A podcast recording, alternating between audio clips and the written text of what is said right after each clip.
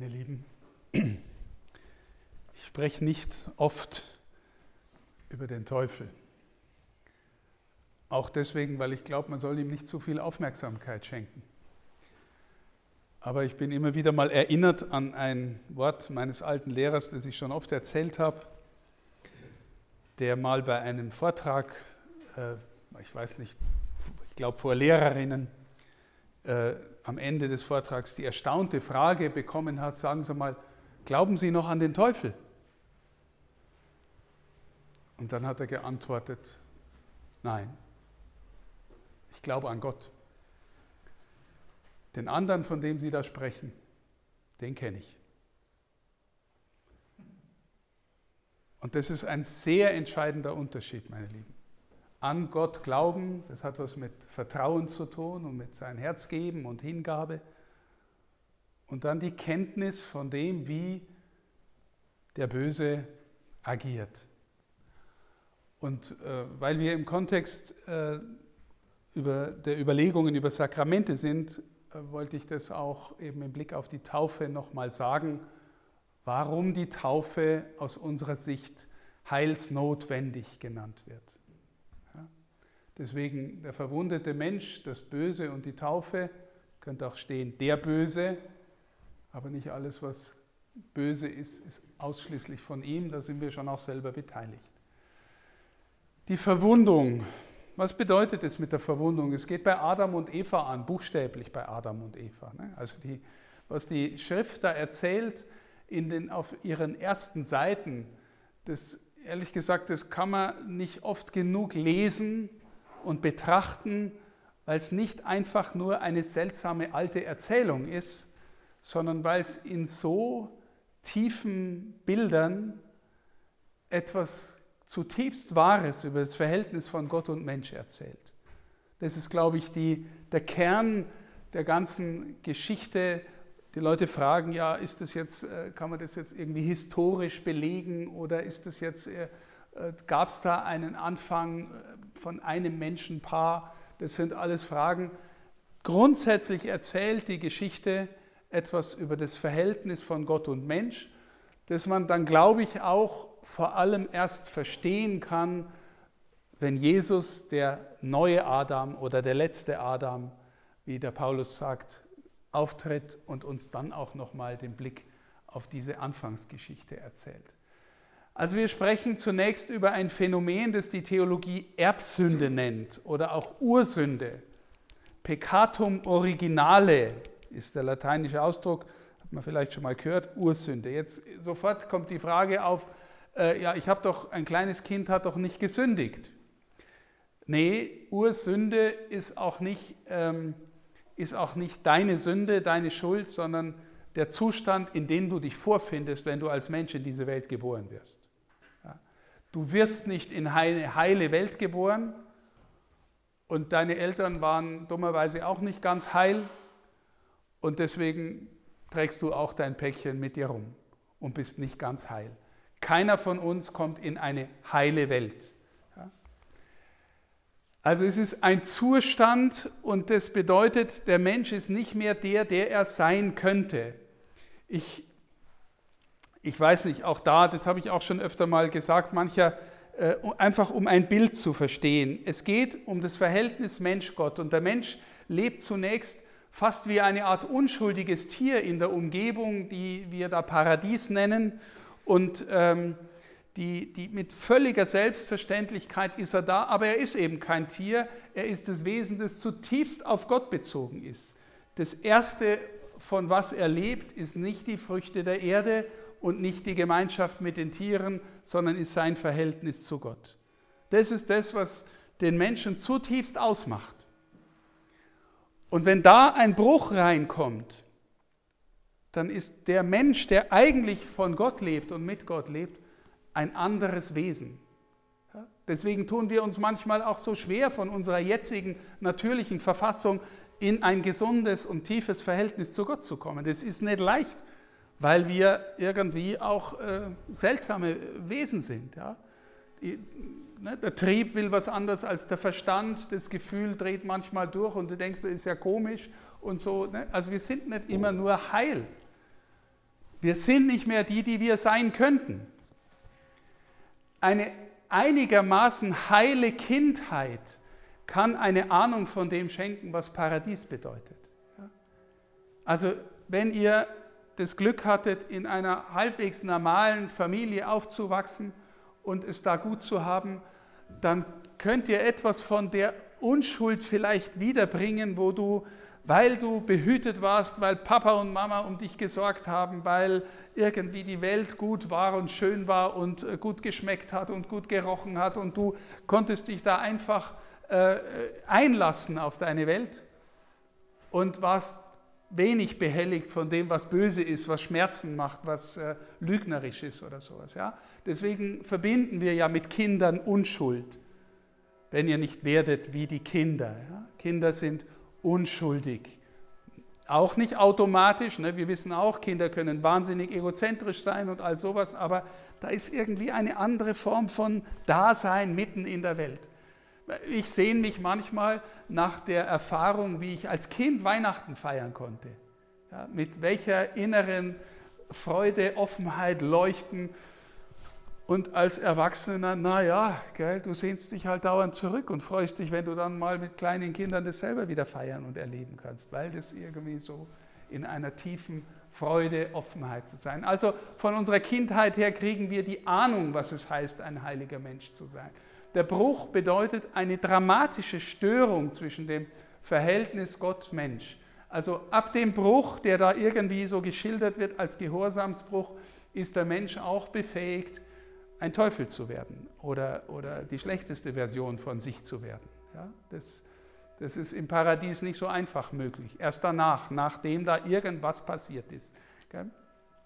Und das Beispiel, das ich auch immer wieder bringe, das mir sehr plausibel ist. Stell dir vor, du hast ein gutes Verhältnis als kleines Kind zu deinem Papa und dein Papa ist als erwachsener Mann, steht auf Horrorfilme.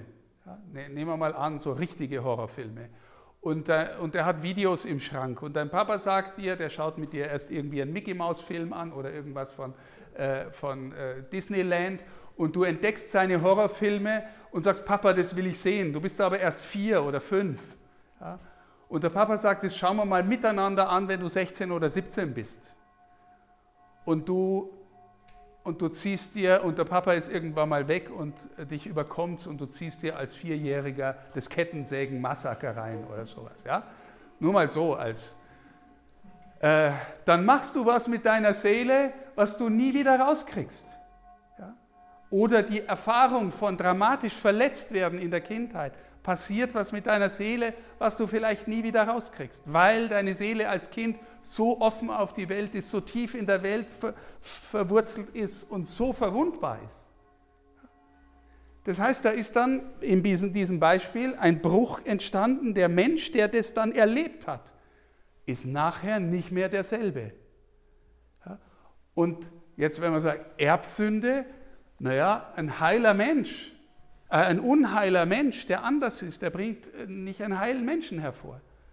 Wenn ein Mensch in seinem leiblichen, geistigen, seelischen Haushalt durcheinander gekommen ist, dann bedeutet es, dass wenn er ein Kind zeugt oder bekommt, es wahrscheinlich äh, auch irgendwie krank ist oder nicht mehr ganz heil ist. Ne? Ein, ein, eine drogensüchtige Mutter, bringt auch kein gesundes Kind auf die Welt. So, ne? Das ist so mal ein Versuch einer, einer Annäherung an dieses Geheimnis, das wir Erbsünde nennen. Wir alle leben in einer gebrochenen Welt. Keiner von uns ist ganz heil. Wir haben diese Verwundung. Was bedeutet das? Wenn ihr die, die Schrift lest, nach diesem Bruch des Gehorsams, also das Essen mit dem Baum, äh, Essen vom Baum der Erkenntnis, das könnte man jetzt auch noch tief ausführen, aber äh, mag ich jetzt nicht, weil wir weiter, also weil wir auf einen anderen Punkt Akzent setzen. Der Mensch fürchtet sich auf einmal vor Gott und schämt sich vor ihm und vor dem Partner. Auf einmal, ne? also Adam, wo bist du? Der, der alles bereitstellt, der, der für den Menschen alles ist, der die tiefste Beziehung ist, auf einmal schämt sich der Mensch vor Gott. Und weil er irgendwie in sich nicht integriert ist, weil er merkt, ich bin irgendwie, gell, ich habe da, weiß ich was, meine Triebe verselbstständigen sich, meine Gefühle sind nicht mehr, sind komisch und so weiter, schämt er sich vor dem anderen. Also sofort kommt ein Bruch auch im Verhältnis zur Welt hinein. Die Schöpfung, ne? der, der, Gott sagt dann, ähm, äh, im Schweiße deines Angesichts wirst du den Acker be, behauen und, und bearbeiten. Und, äh, und äh, zur Frau sagt er, du wirst dich nach deinem Mann äh, verzehren und er wird über dich herrschen. Also auf einmal kommt ungesunde Begierde und ungesunde Macht hinein. Durch der Mensch ist ein anderer geworden. Ja? Er ist nicht mehr integriert, sondern desintegriert. Verstand, Wille, Erinnerung, Gefühl, Trieb sind nicht mehr einfach äh, ganz ineinander. Ja, du hast das Gefühl, ein Kind ist viel, ein kleines Kind, das ganz natürlich da ist, ist normalerweise viel integrierter als wir. Kann viel besser ganz bei der Sache sein. Ganz hingegeben spielen, normalerweise. Ja. Und warum? Weil der innere Grund, auf dem der Mensch steht, weggebrochen ist. Auch da wieder, stell dir vor, wie sehr dich deine wichtigsten Beziehungen tragen, ja, von unten. Du, du hast Stress im Betrieb, du gehst nach Hause und denkst dir, okay, da sind Menschen, die mich verstehen. Ich bin gehalten, ich bin getragen.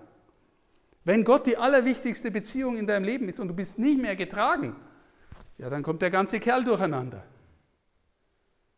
Ja? Und so, das ist der natürliche Zustand, in dem wir eigentlich sind. Ja? Der natürliche, unerlöste Zustand. Wir haben das Paradies verlassen. Und wir kommen aus eigener Kraft da nicht mehr rein. Das sagen die Bilder der Schrift, da stehen Engel mit Flammenschwertern davor. Wir kommen aus eigener Kraft nicht mehr rein. Wir sind komisch geworden. Wer sich nicht als komisch empfindet, naja, herzlichen Glückwunsch, dann könnt ihr heimgehen und irgendwie eine Party feiern oder so. Gell? Wir hier nicht. Das Schlimmste ist, wir sind dem Tod ausgeliefert. Das war vorher nicht der Fall, äh, offensichtlich. Und dem Tod ausgeliefert heißt, da kommt von vorne auf der Zeitschiene irgendwas auf dich zu, das dich vernichten wird. Und vernichten heißt, äh, warum vernichten? Es gibt doch Gott. Naja, gibt es Gott. Trägt mich der noch? Ist der noch der, der meinem Leben Halt gibt? Wenn das nicht der Fall ist, dann ist der Tod nur Vernichtung, nur der Fall ins Nichts. Und die Folge davon ist, dass uns der, die Furcht vor dem Tod so in den Knochen steckt, die Folge davon ist, wir müssen uns mit allen Mitteln selbst behaupten. Wir müssen uns mit allen Mitteln in dieser Welt selbst festmachen. Das heißt, die, die mir gefährlich sind, weg. Ja, die, die ich brauchen kann, her damit, die nutze ich aus, damit ich mich hier festmachen kann. Mein Besitz, meine Anerkennung, meine Macht brauche ich alles, damit ich hier bleiben kann. Ich kenne das alles in mir. Kennt ihr das nicht in euch? Ja. Also, die Angst vor dem Tod ähm, ist, also wir sind dem Tod ausgeliefert und der Mensch hat fortwährend auch Angst vor dem Tod, vor dem Nicht-mehr-Sein. Das steckt ihm bis in den Knochen. In der Schrift steht das Wort, der Herr über den Tod ist ein anderer. Das ist, äh, der die Macht hat über den Tod, ist der Teufel. Jetzt das Böse oder der Böse. Ganz, ähm, die, die Schrift spricht im Buch der Weisheit vor allem von einer seltsamen, von einem seltsamen Fall der Engel. Uns sagt es, das Wesen, das wir Teufel oder die Dämonen nennen, sind Geistwesen und sind Personal. Personal heißt, das sind irgendwie Wesen, die man ansprechen kann. Eine Person ist jemand, zu dem man du sagen kann. Ein Gegenüber. Das ist nichts irgendwie nur Abstraktes, sondern Personal. Aber so wie wir Christen Person sein verstehen, kann man zugleich sagen, der, der Teufel ist die Unperson schlechthin.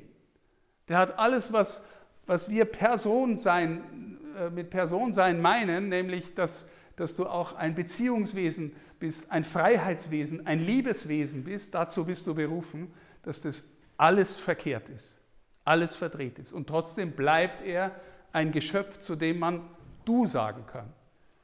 Ja? Also ein, ein Geistwesen, sowas wie Personal. Wenn wir, ihr betet alle wahrscheinlich das Vaterunser, das uns Jesus gelehrt hat. Ähm, Und da kommt die Zeile, erlöse uns von dem Bösen. Die, die Schriftexegeten, die Bibelwissenschaftler, und äh, sind sich einig, dass da Jesus nicht das Böse allgemein meint, sondern geht es um den Bösen. Immer wenn wir Vater unser beten, beten wir, erlöse uns von dem Bösen. Ja? Und auch in der Taufe, deswegen gibt es diesen Zusammenhang, deswegen habe ich das auch nochmal genannt, in der Taufe, in dem Ritus der katholischen Kirche gibt es ein Gebet, das heißt Exorzismus. Das heißt, da breitet der Priester die Hände über dem Kind aus oder der, der das Kind tauft und betet, dass von dem Bösen bewahrt wird. Ja? Also, und zwar vor dem Bösen. Erlöse uns von dem Bösen. Ja? Es ist nicht einfach, es ist die Unperson schlechthin. Wie wird der, der Teufel in der Schrift bezeichnet? Das ist früher nicht mal von dem Übel. Erlöse uns von dem Übel. Ja, das war auch, aber das ist exegetisch eigentlich verkehrt. Ja? Der Böse, ja.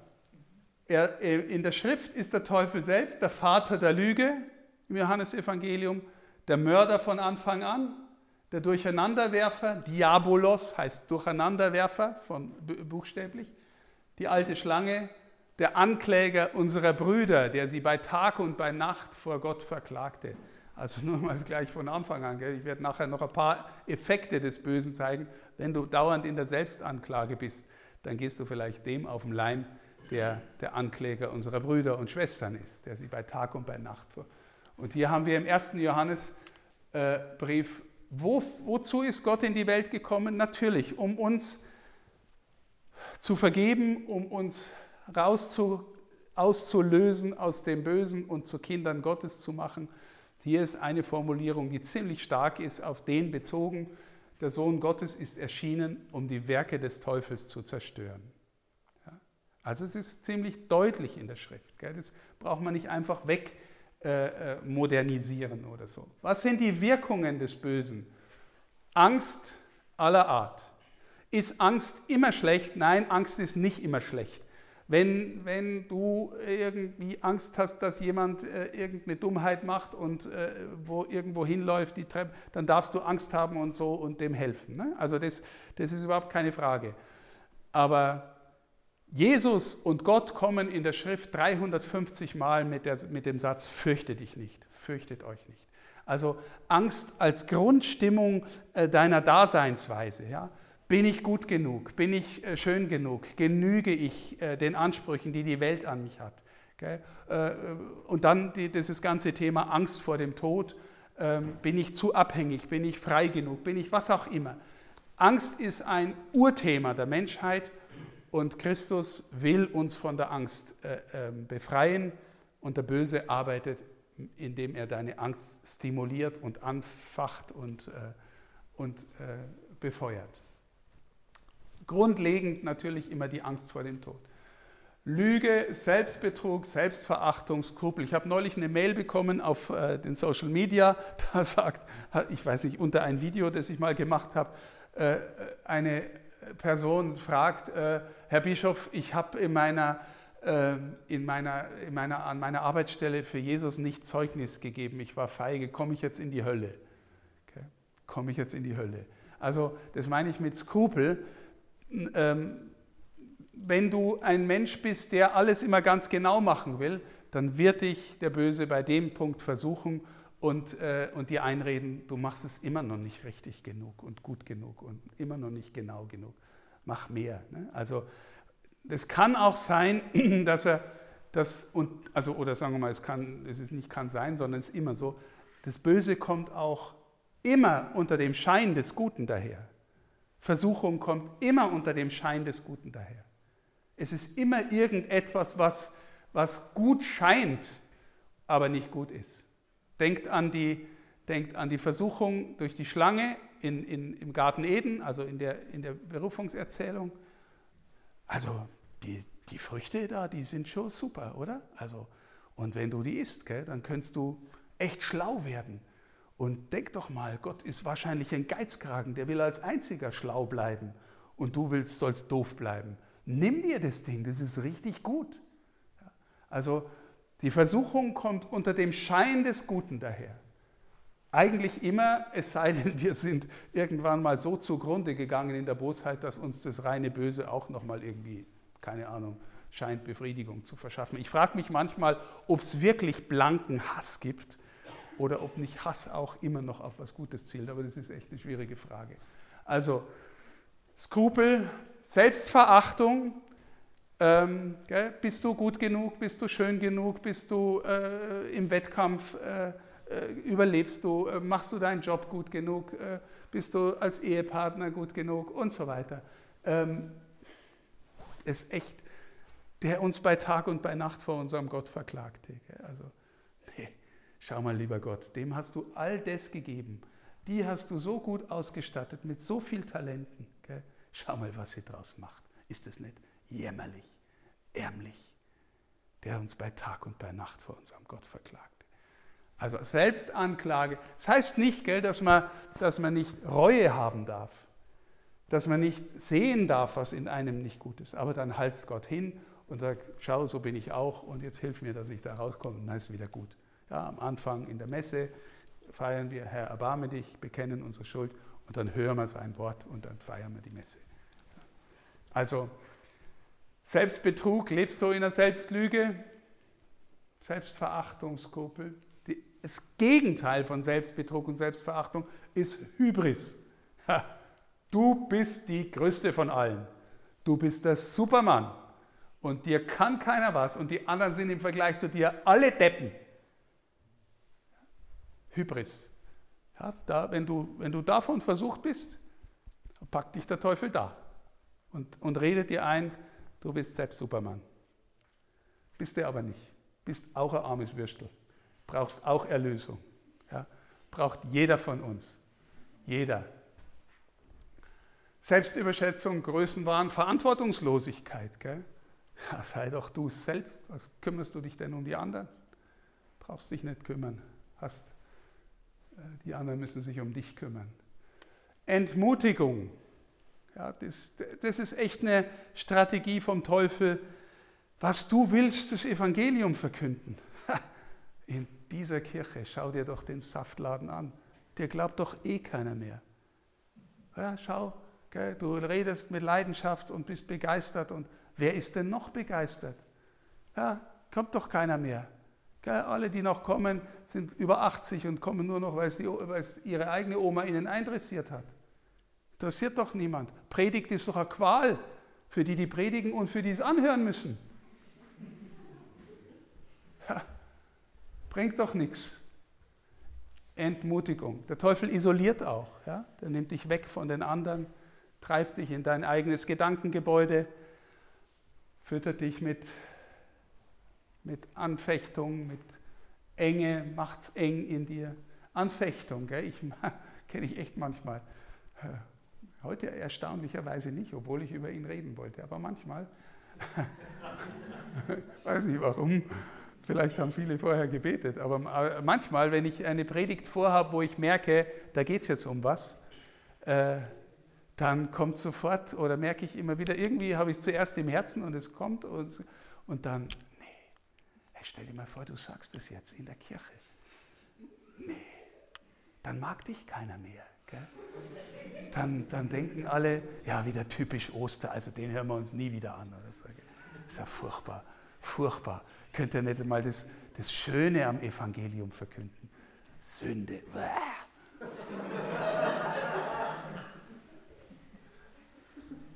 Anfechtung, gibt es auch.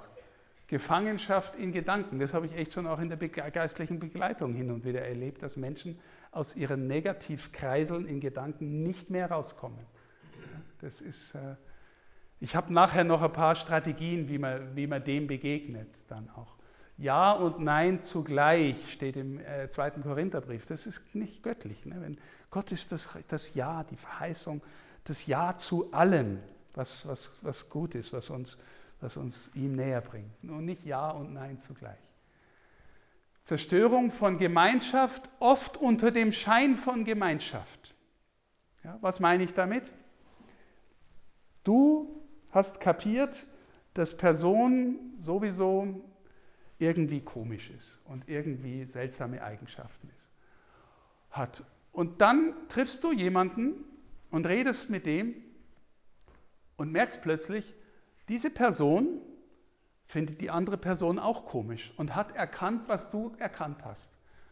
Und jetzt tauscht ihr euch über die dritte Person aus, indem ihr permanent lästert, was das für eine komische Person ist, was die für, weiß ich was, wie doof die ist, was die für komische Eigenschaften hat, wie seltsam die ist. Und ihr versteht euch darin super. Und du denkst dir, wow, ich habe eine neue Freundin, wir haben denselben Humor. Wir haben denselben Humor. Super. Wisst ihr, Geist, also wenn der Teufel Geist ist und wenn wir Geistwesen sind, Geist ist immer auch relational. Geist ist Beziehung. Ja? Aber Beziehung unter dem Schein des Guten, was eigentlich was Böses meint. Ich bin überzeugt, meine Lieben, dass, dass die, der Rassismus der Nazis beispielsweise zutiefst diabolisch war. Wir, wir sind die Herrenmenschen und da gibt es eine Unterrasse, und wir waren darin, viele waren darin geeint und haben sich darin gut verstanden und haben sich darin gegenseitig bestärkt. Wir haben einen gemeinsamen Feind. Also der Teufel stiftet manchmal Gemeinschaft unter dem Schein von echter Gemeinschaft. Das ist nicht, das ist nicht Reich Gottes, was da passiert, gell? sondern das Gegenteil davon. Kommt immer unter dem Schein des Gutes daher. Guten daher. Beim Paulus gibt es die Aufzählung, die ich, auf die ich schon oft hingewiesen habe, die Werke des Fleisches. Das Fleisch ist der Teil in dir, der ziemlich lebendig ist, eigentlich tot ist, geistlich gesprochen, aber ziemlich lebendig in mir und dir, der ähm, geneigt ist, nachzugeben in all dem. Die Werke des Fleisches sind deutlich erkennbar. Unzucht, Unsittlichkeit, ausschweifendes Leben, Götzendienst, Zauberei, Feindschaften, Streit, Eifersucht, Jähzorn, Eigennutz, Spaltungen, Parteiungen, Neid, Missgunst, Trink- und Essgelage und ähnliches mehr. Kennt ihr in euch? Ich kenne ganz viel davon in mir. Okay? Das, also zumindest, wenn ich mich gehen lasse oder wenn ich äh, keinen Bock habe auf Gott oder Gebet oder sowas. Ich wiederhole euch, was ich schon früher gesagt habe, wer sowas tut, wird das Reich Gottes nicht erben. Also du bist dann nicht zu Hause. Und der Teufel will dich verführen dahin. Will dich verführen dahin. Gell? Weil wir dazu geneigt sind. Verführt zu Sünde aller Art. Und die Dynamik von Sünde ist, dass je weiter du draußen bist, also je weiter du weg von Gott bist, desto weniger merkst du, dass du weg von Gott bist. Ich weiß nicht, ob dir das schon mal aufgefallen ist. Ne? Also ich habe schon öfter mal Menschen getroffen, die gesagt haben, ich glaube nur an mich selbst. Ja? Und darin, daran, darin meinen, sie sind gut. Und es ist ein echter langer Weg, bis man sagen kann, okay, äh, ähm, eigentlich ist da jemand äh, im Verhältnis zu dem du dein an dich selbst glauben echt erbärmlich ist. Ja? Aber je weiter du dich von Gott entfernst, desto normaler wird Sünde für dich. Desto normaler wird, ich darf beurteilen, wer gut und wer schlecht ist. Ich darf beurteilen, was nützlich ist. Und fast immer entscheidest du, was nützlich für mich ist, nicht allgemein. Das heißt, deine Egozentrik wird immer größer, dein dich abschließen von Gott wird immer intensiver. Je mehr du, je weiter du dich von Gott entfernt bist, desto unsensibler wirst du für Sünde. Je heiliger du bist, desto sensibler bist du für Sünde. Die heiligen Frauen und Männer waren zutiefst davon überzeugt, dass sie die, die erbärmlichsten sind. Also, wisst ihr, wenn, wenn das Licht wirklich reinscheint und durchscheint, dann siehst du schon ziemlich viel Mist, der da auch noch da ist. Aber wenn es da innen nur grau in grau ist, dann siehst du gar nicht, was da auch noch da ist. Wenn du weit weg bist verführt zu Okkultismuspraktiken, äh, okkulten Praktiken, Esoterik, Ideologien, also ne, dass du dich in irgendeinem komischen Gedankengebäude festrennst, dass du irgendwie Magie versuchst zu praktizieren, all sowas. Zerstört das Vertrauen in die Kirche. Ich habe schon oft gesagt, das Meisterstück des Teufels, also wenn sich, wenn sich jemand ausdenken wollte, der die Kirche wirklich hasst, dann wäre das die Erkenntnis von sexuellem Missbrauch in der Kirche. Ja? Also nicht, dass ich irgendjemanden die Verantwortung nehmen wollte, ja? Aber das ist etwas, was da passiert ist, also oder das, dass es passiert ist und das ist wahrscheinlich immer noch passiert. Es passiert auch woanders. Aber wenn du sagen wolltest, wie kann man das Vertrauen in die Kirche, dass da das Heil gegenwärtig ist, am besten zerstören, dann denkst du dir aus, wie das am häufigsten passieren kann und, und, und, sagst, äh, ähm, äh, und sagst es dann der ganzen Welt, was da passiert ist. Ja. Also ein, wenn der da dabei war, das glaube ich auch, weil halt Menschen sich verführen lassen, auch von ihm, noch einmal, das nimmt nichts von ihrer Verantwortung. Aber ein Masterplan, um die Kirche zu zerstören oder um das Vertrauen in die Kirche zu zerstören. Ja? Zerstörung des Glaubens, des Gottvertrauens, das tut der Teufel und wahrscheinlich noch viel mehr. Die Taufe, was macht die Taufe? Wir glauben, dass die Taufe der Anfang deiner Rückkehr in die, ins Paradies ist. Dass die Taufe in dir den Grund legt, dass der Heilige Geist in dir Eintritt findet. Warum ausgerechnet die Taufe mit dem Ritus und dem Gebet? Ich weiß es nicht, weil es Jesus so gesagt und gemacht hat. Ich weiß es nicht, warum genau das. Ich habe beim letzten Mal gesagt, davor war Reinigungsrituale bei den Juden, davor war Johannes der Täufer, der Leute untergetaucht hat. Aber die Kirche glaubt seit 2000 Jahren, wenn du jemanden das Wasser drüber schüttest, dreimal drüber schüttest oder ihn untertauchst und sagst, ich taufe dich im Namen des Vaters und des Sohnes und des Heiligen Geistes auf den Namen sowieso, dann bist du in dem Augenblick ein Kind Gottes irgendwie der Anfang deiner Neugeburt, der Anfang deiner Zugehörigkeit zu dem, der keine andere Sehnsucht, kein Ziel hat, als dich aus diesem komischen Weltding innerlich rauszureißen und zu sagen, ab jetzt stehst du ganz unter dem Blick des Vaters und du hast in dir den Geist, der dir hilft, hilft dich unter den Blick des Vaters immer neu zu stellen.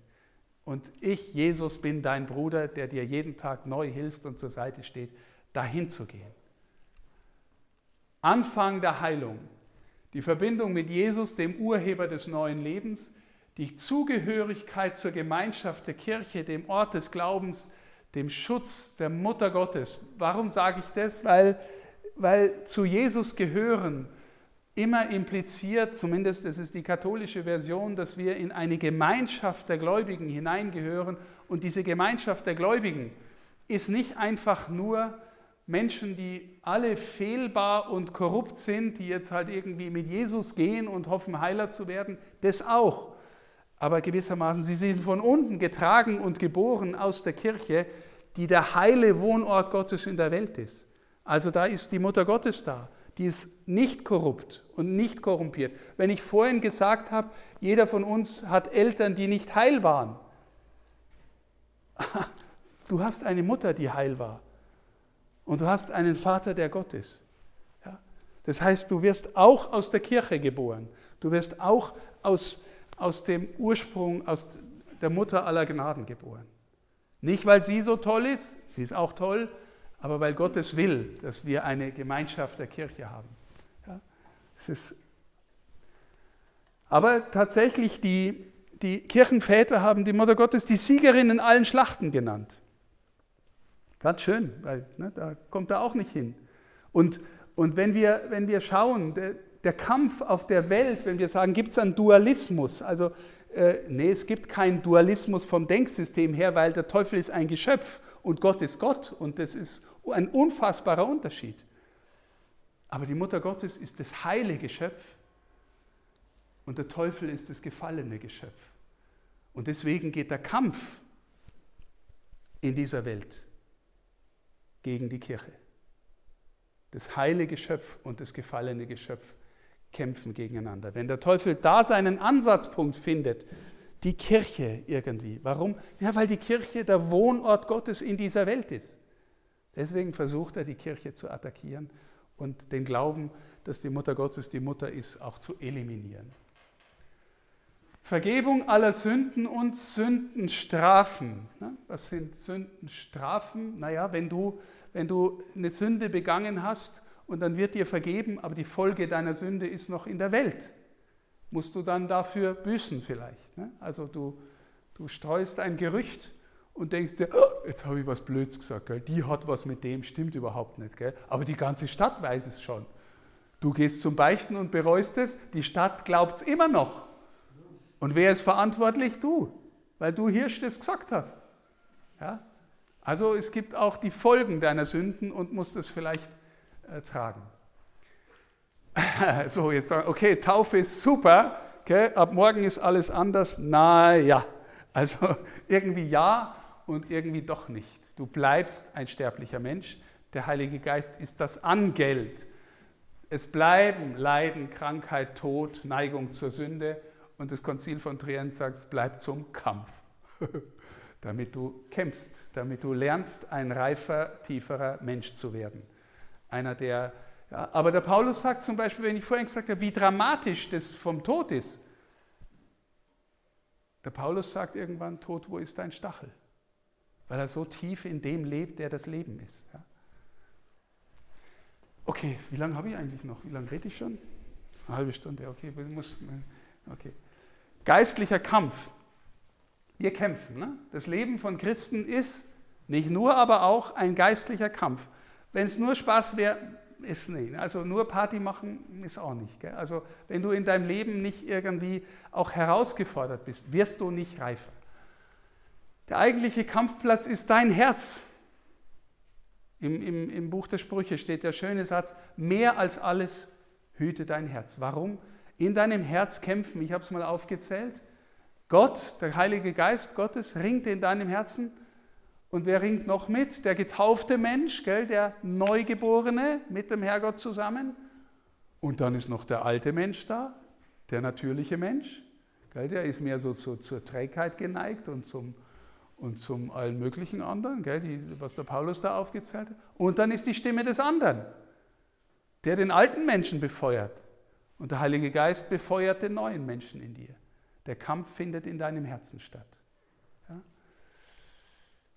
Hingefallen, hinfallen in diesem Kampf ist weniger schlimm als liegen bleiben und nicht wieder aufstehen wollen. Es nützt eh nichts. Ich bleibe doch der gleiche Hans Wurst.